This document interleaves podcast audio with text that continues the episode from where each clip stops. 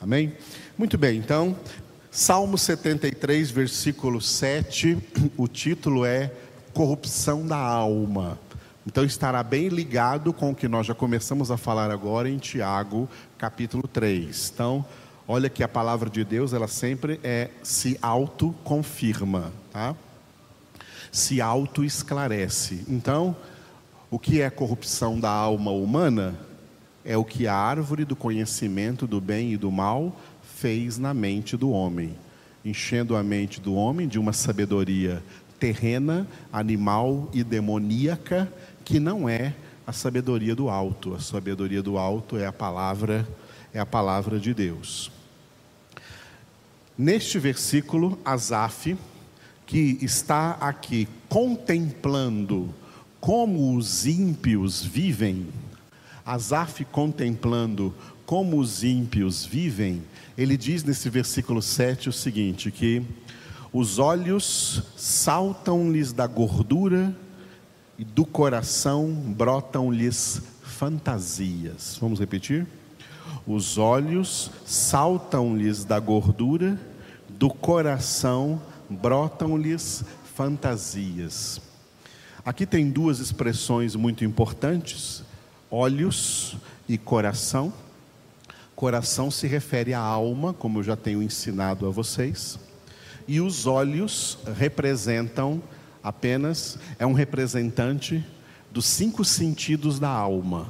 A alma tem cinco sentidos, e esses cinco sentidos da alma ligam a alma com o corpo, porque no corpo estão os órgãos destes sentidos. Para a visão, os olhos, para a audição, os ouvidos, para o, o olfato, o nariz, para o paladar, a língua, para o tato, o maior órgão é a pele. Então, a alma se liga com o corpo mediante os cinco sentidos da alma que se ligam com os cinco órgãos dos sentidos no corpo. Os olhos aqui neste versículo estão apenas, está apenas representando os cinco sentidos. Os olhos estão aqui representando a si mesmo, a visão, mas também a audição, o olfato, o tato e o paladar. Tudo aquilo que o homem sente. Os sentimentos vêm da alma e ligam a alma com o corpo. Tá? Então, esse versículo tem duas partes. A parte dos olhos, 7a, nós vamos dar o título de concupiscência dos olhos. Os olhos saltam-lhes da gordura. Vamos repetir? Os olhos saltam-lhes da gordura. Sobre concupiscência dos olhos, nós lemos em 1 João, capítulo 2, versículo 16. Porque tudo que há no mundo, a concupiscência da carne, a concupiscência dos olhos e a soberba da vida não procede do Pai, mas procede do mundo. Vamos repetir? Porque tudo que há no mundo, a concupiscência da carne, a concupiscência dos olhos e a soberba da vida, não procede do Pai, mas procede do mundo. Essa palavra mundo que está aí repetida duas vezes, não é o mundo material, visível das criaturas não humanas. Tá? Não é o mundo do reino vegetal, reino animal, reino mineral. Não. O mundo aí não é o mundo cosmológico. O mundo aí é o mundo antropológico é o mundo dos homens. Então aqui equivale a dizer humanidade. Tudo que há na humanidade, tudo que há nos homens, é concupiscência da carne, concupiscência dos olhos, soberba da vida, coisas que não procedem do Pai, mas procedem da humanidade, da natureza humana, procede dos homens. Por quê? Porque todos pecaram e carecem da glória de Deus. O que procede do homem é concupiscência. A palavra concupiscência, repetida aqui duas vezes, concupiscência da carne e concupiscência dos olhos.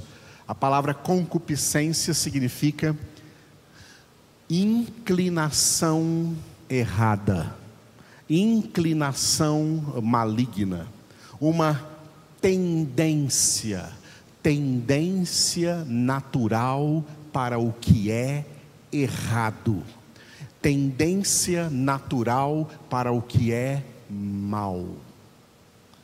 O homem, para fazer o bem, ele tem que se esforçar, mas para fazer o mal, ele não precisa se esforçar, é natural, porque essa é a tendência, essa é a inclinação.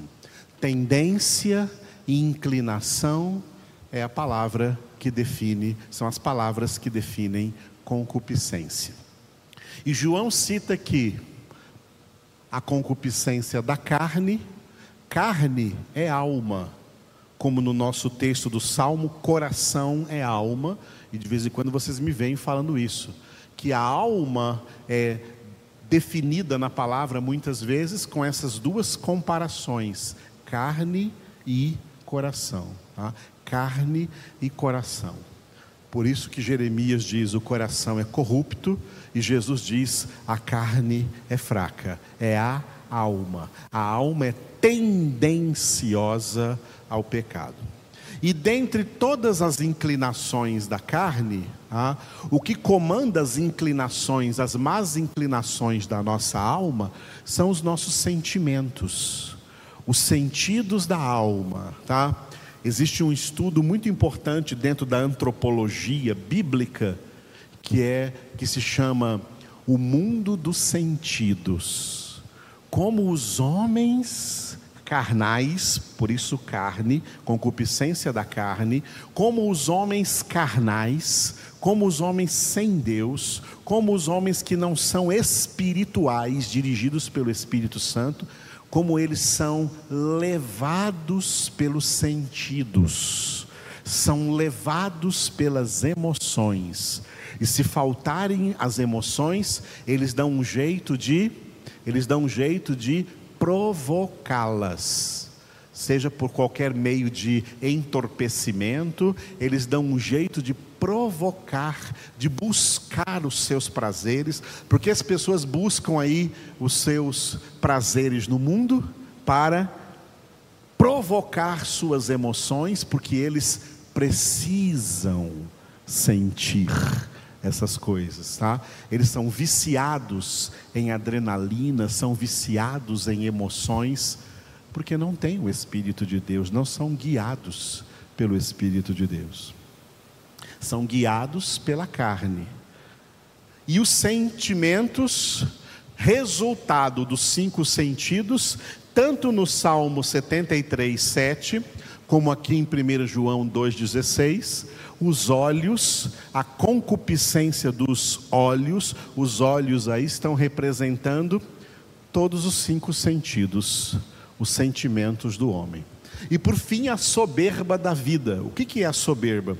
A soberba é o subterfúgio que os homens usam para se justificarem para se auto-justificar. Não, eu não tenho pecado, eu sou uma pessoa maravilhosa, eu sou uma pessoa excelente, eu não faço nada de errado, eu não estou devendo nada para ninguém. Se o mundo inteiro fosse como eu, seria uma maravilha.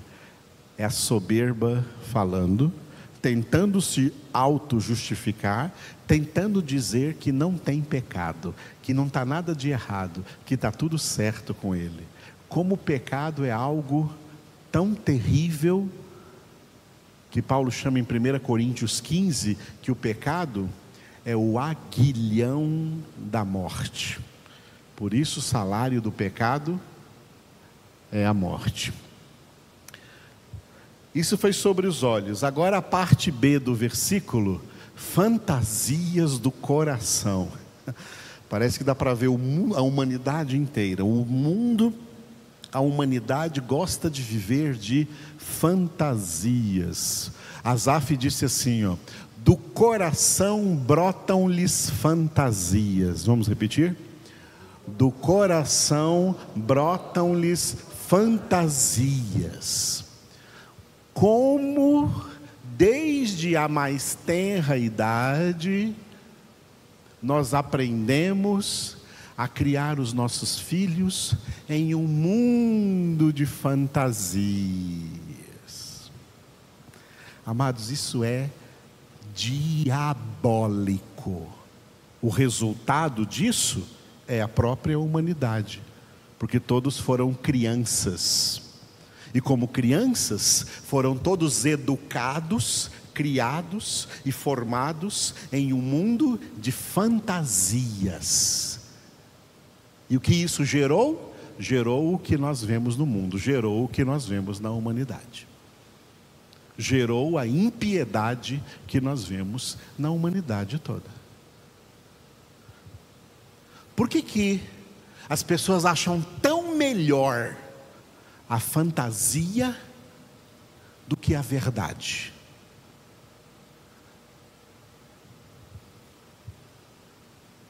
A fantasia é mentira. A fantasia é falso. A fantasia é máscara. Por isso aqui no Brasil, né, a famosa cultura do carnaval é a cultura de bailes de máscaras, de usar fantasias, se mascarar com fantasias. O que leva o homem a gostar tanto disso? o pai da mentira, o diabo. Por isso, o mundo todo, a humanidade inteira jaz no maligno. E todo mundo gosta das fantasias. Falou em fantasia, de, desde crianças se alegram com as fantasias. Coloca um pouco de verdade para eles da palavra. Não, eles acham chato, acham ruim, acontece igual Caim, cai o semblante, a palavra não entra neles, não cabe neles, eles não acham que isso seja lógico, mas as fantasias são aplaudidas. Do coração lhes brotam fantasias. Por quê? Jeremias 17, 9. Enganoso é o coração mais do que todas as coisas e desesperadamente corrupto, quem o conhecerá? Vamos repetir?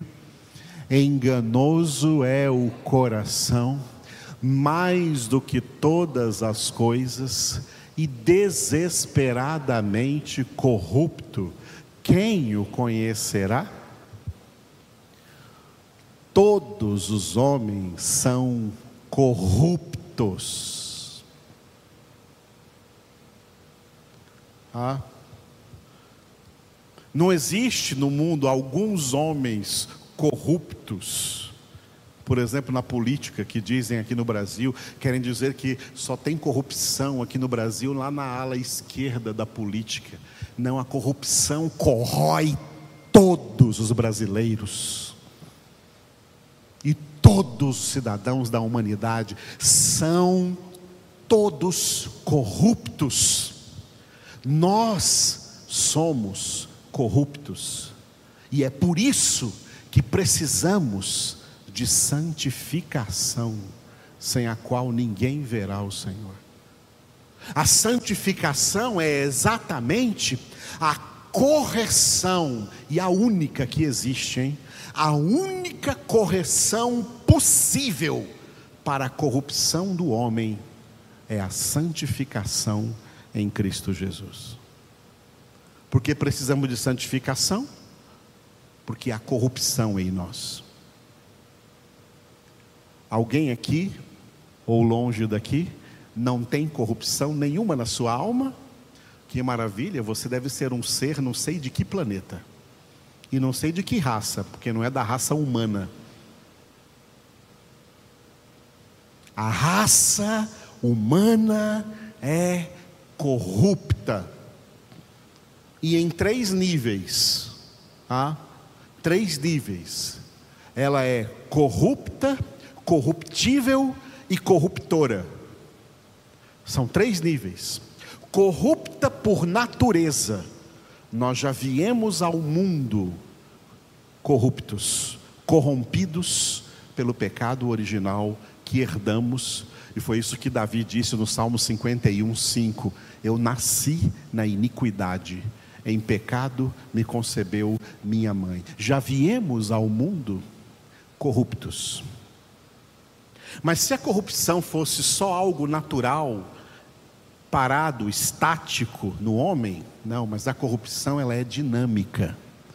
A corrupção é dinâmica. Por isso que nós não somos só corruptos, nós somos corruptíveis. Porque nós não ficamos no mesmo nível de corrupção. Isso vai piorando. Quanto mais o tempo passa, todo homem que não se santifica, automaticamente ele se torna mais corrupto. Ele não fica no mesmo nível de corrupção, ela aumenta. Por isso é corruptível. E terceiro nível, a alma é corruptora. Porque nós não ficamos com a nossa corrupção só para nós.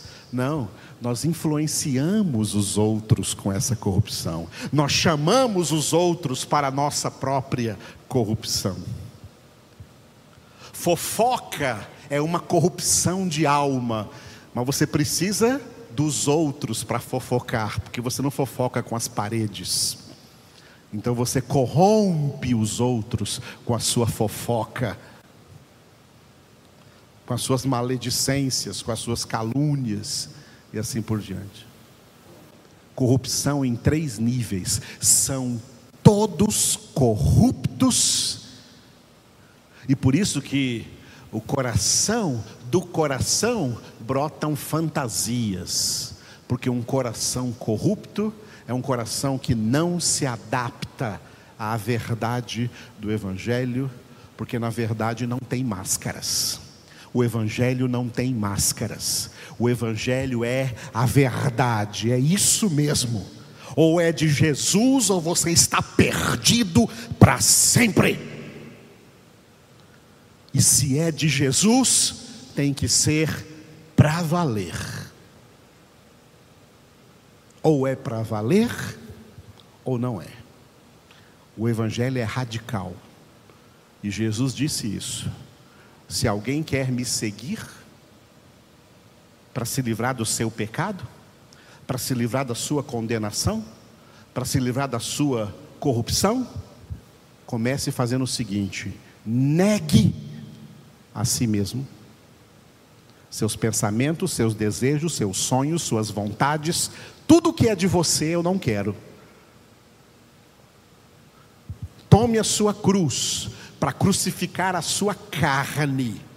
Gálatas 5:24, porque os que são de Cristo Jesus crucificaram a carne com suas paixões e concupiscências. E aí pode me seguir. E aí vem aprender de mim. Aprende de mim porque eu não tenho soberba da vida, não. Aprende de mim porque eu sou manso e humilde de coração.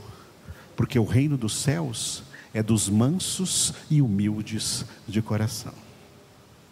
E os mansos e humildes de coração são os que se humilham debaixo da poderosa mão de Deus para que a poderosa mão de Deus, sabe qual é a mão de Deus? Jesus, a palavra.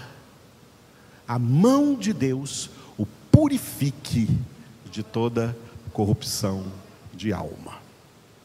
Em nome de Jesus. É isso, irmãos. Por isso que ir para o céu é difícil. 1 Pedro 2, 4,18. 1 Pedro 4,18. É com dificuldade que o justo é salvo. É por isso que para ir para o céu, Jesus disse, Mateus 7, 13 e 14: a porta é estreita e o caminho é apertado, mas o fim é a vida eterna com Deus. Aleluia. Orem comigo agora mais uma vez. Obrigado, Senhor, por essa palavra que recebemos do Senhor, palavra que mostra a realidade da nossa alma. Como nós viemos a esse mundo cheios de tanta corrupção, de níveis profundos de corrupção, corrupção que se manifesta em todos os sentidos, especialmente no sentido de nos separar do Senhor, no sentido de nos separar da tua santa palavra, oh Senhor, e nós dizemos como o apóstolo Pedro disse: Senhor, a quem iremos? Só tu tens palavras de vida eterna. O mesmo Pedro que um dia se prostrou diante de ti e disse: Afasta-te de mim, Senhor, porque sou um homem pecador. E ele entendeu que o segredo para a purificação do seu pecado estava na palavra. E por isso o Senhor disse a ele e aos demais: Vós estáis limpos pela palavra que eu vos tenho falado. Obrigado, Senhor, porque falas ao nosso coração, porque falas à nossa alma, a tua palavra entra em nós no sentido de sempre nos purificar, nos lavar, nos limpar, nos retificar, tornar retos os nossos caminhos, retos os nossos pensamentos, retos os nossos sentimentos, reta a nossa conduta e o nosso comportamento nessa terra, em nome de Jesus. Senhor, eu oro agora junto com os meus irmãos aqui, em favor de toda a humanidade, por todos os homens. Oramos, Senhor, pela cura divina, pela cura de todas as enfermidades, ó Deus. Cura, Senhor, os que estão enfermos. Eu apresento a Ti de maneira particular o meu filho Paulo Isaac, Senhor, cura-o nessa hora, toca-o, Senhor, nesse momento e tira dele, Senhor, esse vírus da Covid-19. Cura também a Maressa, Senhor, recupera, restaura ela dessa cirurgia pela qual ela passou. Cura, Senhor, a Damares e o seu filhinho Heitor, que também foram testados positivos essa semana, Senhor. Que essa enfermidade saia agora do corpo deles, ó Deus, em nome de Cristo Jesus.